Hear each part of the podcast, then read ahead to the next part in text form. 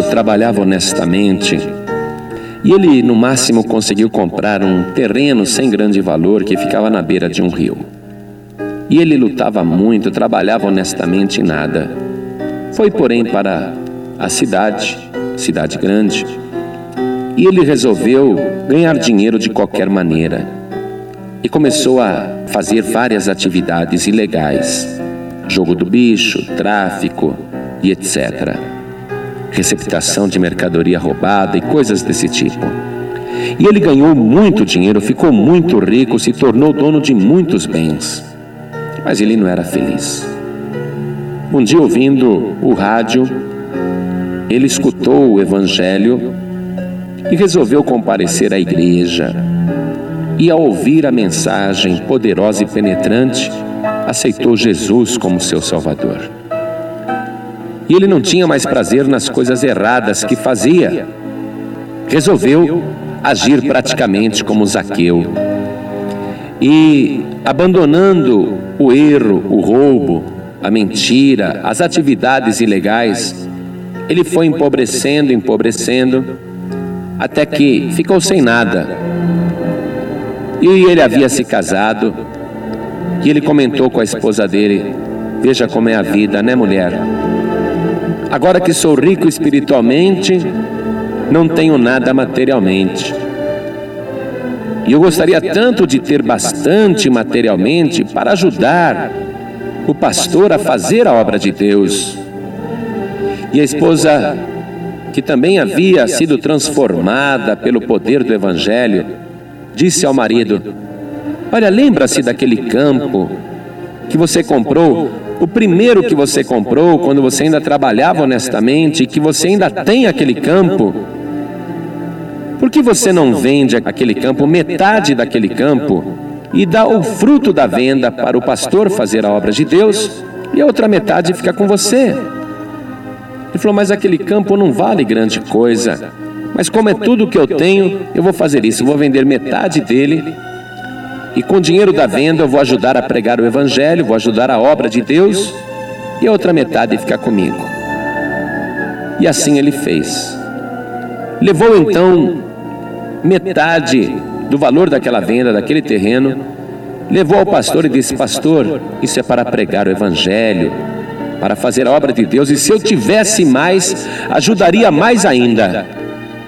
E ele ouviu o pastor dizer: Que você seja abençoado em tudo o que fizer, e que Deus supra todas as tuas necessidades e multiplique os teus bens, e te dê uma medida recalcada, sacudida e transbordante.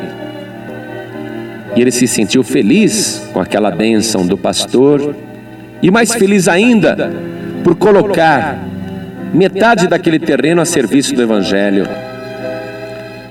E ele então resolveu, numa tarde de sábado, ir até aquele terreno e plantar uma horta. E ele então leva uma enxada e começa a carpir o terreno para preparar a horta e de repente ele bate com a enxada numa coisa tão dura que lascou até o fio da enxada. E ele vai observar onde ele havia batido e ele nota uma pedra. Cavando cuidadosamente, ele retira aquela pedra. E ele, que não era uma pessoa inculta, que havia conhecido a riqueza, ele sentiu até o ar faltar no peito. Ele sentiu uma surpresa grande, uma alegria grande naquele momento, porque ele havia batido com a enxada no maior diamante bruto que ele já havia visto em toda a sua vida. E ele então, ali ajoelhado, retirando aquela pedra do chão, ele começa a glorificar a Deus e ele compreende, então, que aquele tesouro estava naquele campo sem valor, mas que, na verdade, aquele terreno valia muito, porque tinha aquela pedra preciosa que o tornou novamente um homem milionário. E ele se lembrou da parábola que o Senhor Jesus contou do terreno escondido no campo. E ele disse: Agora sim, sempre fui milionário, porque desde o princípio Deus me abençoou. Mas agora, com a bênção do pastor, eu tomei posse do meu tesouro. E ele voltou a ser um homem muito rico e ajudou muito a pregação do Evangelho e a obra de Deus.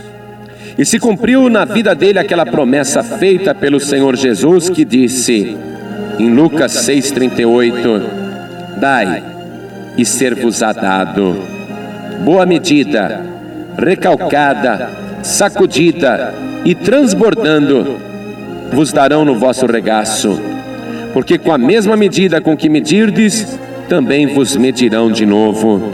Em outras palavras, com a mesma proporção que você deseja que a obra de Deus cresça, também Deus fará crescer a obra das tuas mãos. Dai e dar-se-vos-á. Mas não uma medida qualquer, ela é recalcada, sacudida e transbordante. Jesus não precisa mentir nem enganar ninguém, mas ele cumpre aquilo que ele promete, dizendo inclusive na sua palavra: mais bem-aventurada coisa é dar do que receber.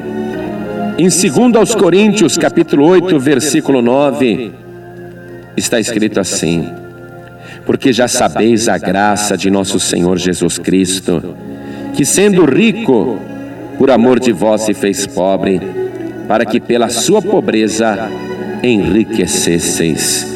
Meu querido, minha querida, o Senhor Jesus não quer que você seja rico através das riquezas ilícitas, mas buscai, em primeiro lugar, o reino de Deus e a sua justiça, e as demais coisas vos serão acrescentadas.